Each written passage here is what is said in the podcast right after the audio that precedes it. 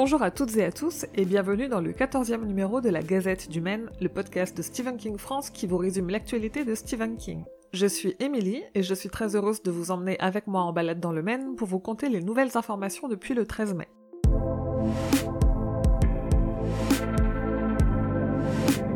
En octobre, les éditions Albin Michel publieront dans leur collection jeunesse deux nouvelles de Stephen King. Vous pourrez donc acheter Brume, une nouvelle du recueil du même nom, et Le Corps, une nouvelle de différentes saisons, pour une quinzaine d'euros chacune. À noter que si ces histoires vont être publiées dans la collection jeunesse, elles sont quand même indiquées à partir de 13 ans. En tout cas, les couvertures illustrées par Akomempi sont superbes. Dans la dernière gazette, je vous disais qu'on avait confirmation que Stephen King écrivait une nouvelle histoire avec Holly Gimney, un de ses personnages féminins forts de ces dernières années qu'on retrouve déjà dans quatre romans.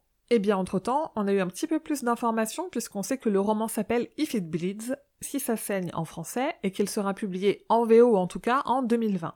D'ailleurs, puisque tout le monde en parlait partout, mais en évoquant le titre If You Bleed, King a fait un tweet pour confirmer l'info et en même temps corriger le titre. D'ici là, d'autres Kings seront publiés et on aura notamment une version poche française de Sleeping Beauties, son roman coécrit avec un de ses fils, Owen King.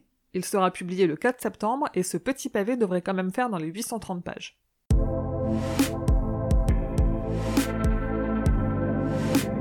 La série La Tour Sombre, qui adapte la jeunesse de Roland, a enfin sa Suzanne Delgado. C'est la portugaise Joana Ribeiro qui assumera ce rôle, et par la même occasion, on a aussi le nom de l'actrice qui incarnera sa tante Cordelia, en toute logique une autre portugaise aussi, Ana Padrao. D'ailleurs, en parlant de la Tour Sombre, Ron Howard, le producteur du film de 2017, est revenu sur cet immense échec dans une interview pour Collider. Il y admet plusieurs erreurs, notamment d'avoir été trop à l'écoute du marché et pas assez à l'écoute de ce que King a créé, et il regrette de ne pas avoir commencé par une série plutôt qu'un film. Gary Doberman, qui écrit le script de la nouvelle adaptation de Salem, mais qui est aussi derrière le script de ça chapitre 1 et 2, en a dit un peu plus sur sa volonté pour la désormais culte histoire de vampire de Stephen King. Il a décidé d'en faire le film de vampire le plus effrayant depuis longtemps. On n'en avait pas entendu parler depuis plus d'un an, mais le projet d'adaptation de Marche ou Crève est loin d'être enterré.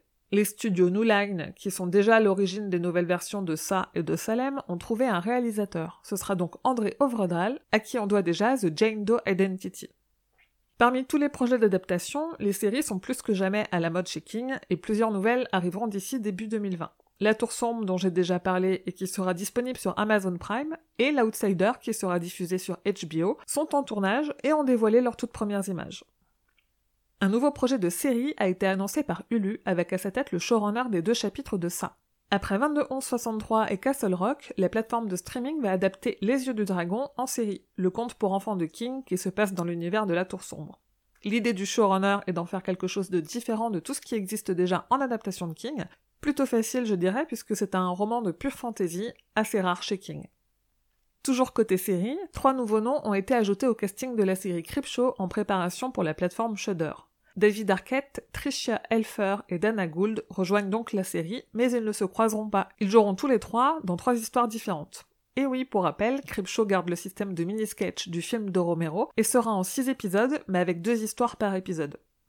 On s'en doutait un peu, mais c'est confirmé. Après avoir été diffusé au Festival de Cannes en version restaurée, Shining de Stanley Kubrick arrivera en Blu-ray 4K Ultra HD à Halloween en France, avec parmi les nombreux bonus, la fin coupée de Kubrick encore totalement inédite. D'ailleurs, à cette occasion, le film remasterisé en version longue sortira dans plusieurs cinémas en France.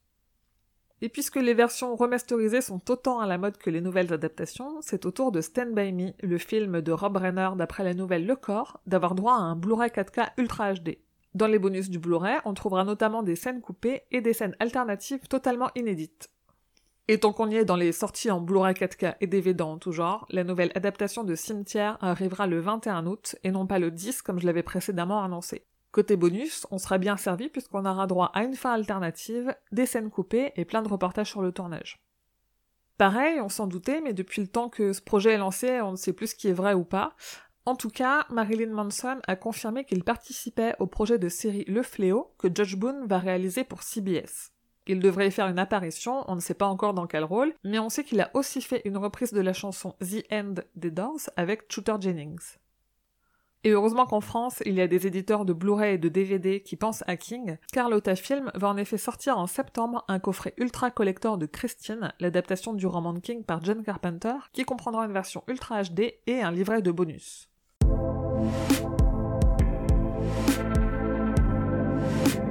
La toute nouvelle maison d'édition Letterpress a mis en précommande une très belle édition limitée du roman Revival, qui pour le prix auquel elle est vendue vaut le coup étant donné tout le contenu inédit qu'elle comprend et la qualité de sa réalisation.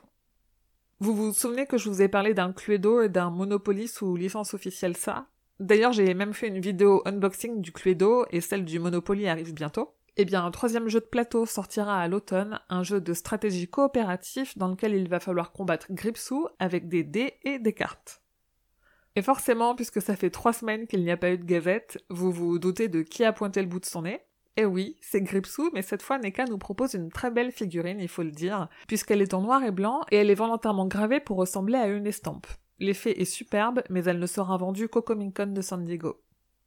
Moins d'originalité côté Mesco, qui a ressorti la poupée Rotoplush dont je vous parlais il y a peu de temps, mais plus petite, elle perd quand même 30 cm et avec une tête alternative.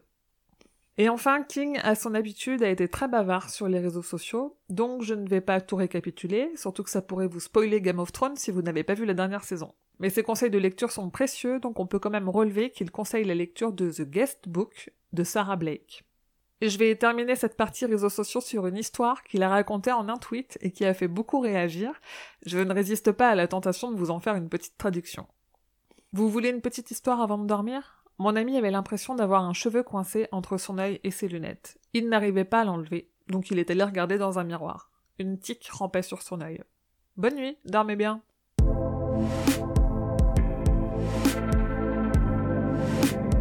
Le 3 juillet prochain, Audiolib sortira le livre audio de Shining de Stephen King, lu par Julien Châtelet. J'ai mis un extrait sur le site et il se peut que j'organise un concours au moment de la sortie, alors restez à l'écoute.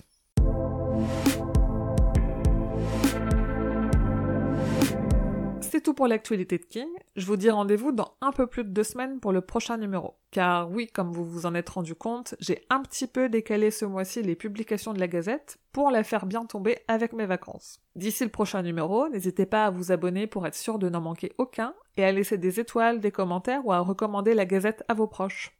Comme d'habitude, vous pouvez trouver Stephen King France sur Instagram et Twitter et rejoindre sur Facebook la communauté pour échanger. Rendez-vous sur le site stephenkingfrance.fr dans l'article de cette gazette numéro 14 pour avoir plus de détails sur tout ce dont je viens de vous parler. Je vous dis merci et à bientôt, fidèles auditeurs et auditrices, que vos journées soient longues et vos nuits plaisantes.